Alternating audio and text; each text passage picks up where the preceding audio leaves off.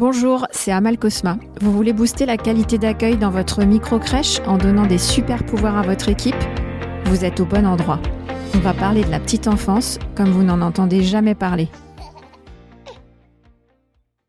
Bonjour et bienvenue dans ce nouvel épisode de mon podcast dédié aux professionnels de la petite enfance. Aujourd'hui, dans cette saison 3, je reprends un épisode solo pour te parler d'un processus très spécial, la préparation à la rentrée en crèche.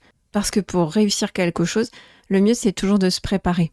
J'essaye de te donner des conseils pratiques et du contenu technique pour t'aider à t'organiser efficacement et pour que toute l'équipe soit prête pour cette rentrée. La première étape, c'est la planification des effectifs. C'est essentiel pour préparer sa rentrée. Ça veut dire connaître la composition du groupe d'enfants.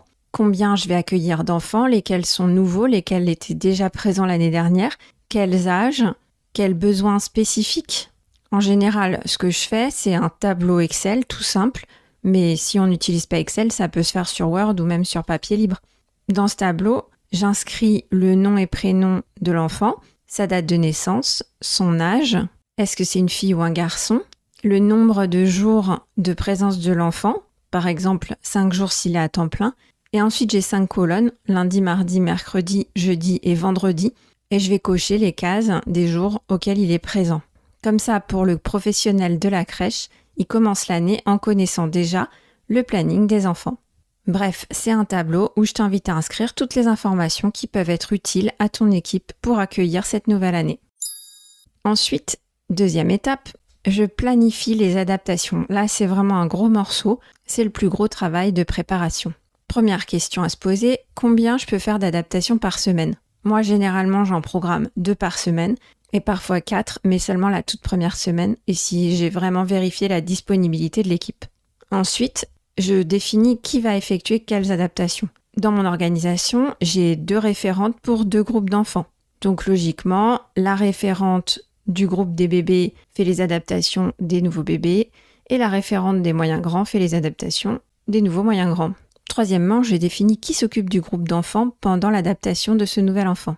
Donc par exemple, si ma référente bébé est en adaptation avec un nouveau bébé, qui prend le relais du groupe des bébés déjà présents? Quatrièmement, je définis le planning de l'adaptation. Donc j'ai un planning à faire pour l'enfant et un planning à faire pour les professionnels. En général, les adaptations, ça me génère des heures supplémentaires et tout le monde est très mobilisé.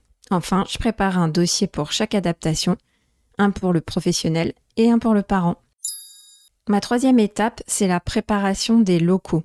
Pour que mes locaux soient prêts à accueillir cette rentrée dans les meilleures conditions, je vais tout préparer à la fin de l'année scolaire, avant les grandes vacances. Premièrement, je vérifie l'état général de la crèche, je m'assure que tout est sécurisé et je vérifie s'il y a des réparations à faire. Deuxièmement, c'est le moment du grand nettoyage de fin de période que je planifie avec une liste. En tant que manager, je suis le programme avec l'équipe et je vérifie que la crèche est nickel avant la fermeture.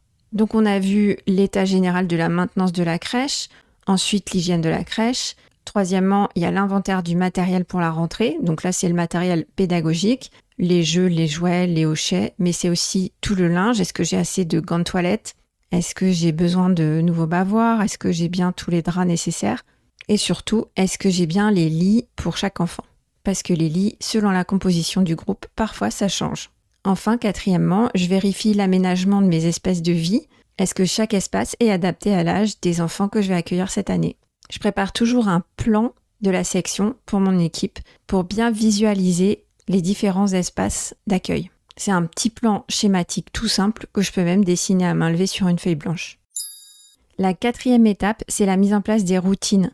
C'est ce qu'on appelle l'organisation du travail. Le qui fait quoi à quelle heure? Je vais vérifier qu'elle est connue de tous, que tout le monde connaît bien nos principes phares. Dans mon cas, c'est la référence et je vais rappeler les enjeux et le fonctionnement du principe de référence, les principes du planning qui en découlent aussi, et ce qui va se passer en cas d'absence par exemple. Mais c'est aussi mon protocole d'adaptation, mes protocoles de sortie, de sécurité, etc. etc. Bref, c'est qui fait quoi à quelle heure et comment on travaille. En conclusion, je dirais que comme pour les sportifs, la clé de la réussite, c'est la préparation.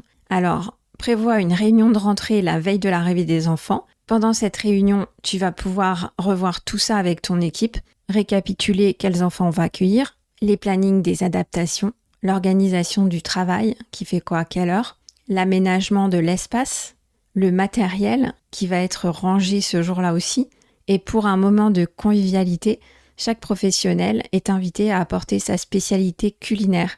Et on mange tous ensemble, c'est un super moment de partage. Voilà, c'est tout pour aujourd'hui. Merci à Géraldine Guillot de m'avoir laissé un avis super sympa sur Apple Podcast que je te lis tout de suite. Les podcasts d'Amal sont de très bonne qualité et très enrichissants. En quelques minutes, elle nous donne des éléments concrets et des pistes d'action afin de toujours s'améliorer et garantir une réelle qualité d'accueil auprès des enfants. Merci Géraldine, je vais m'efforcer de continuer comme ça et de vous donner pour l'année prochaine encore plein de process applicables. Merci d'avoir écouté cet épisode jusqu'au bout. J'espère qu'il t'a plu et que tu en ressors inspiré. Si c'est le cas, abonne-toi pour ne rater aucun épisode. Parle-en autour de toi et surtout laisse-moi une note 5 étoiles et un avis sur Apple Podcast ou Spotify. À la semaine prochaine.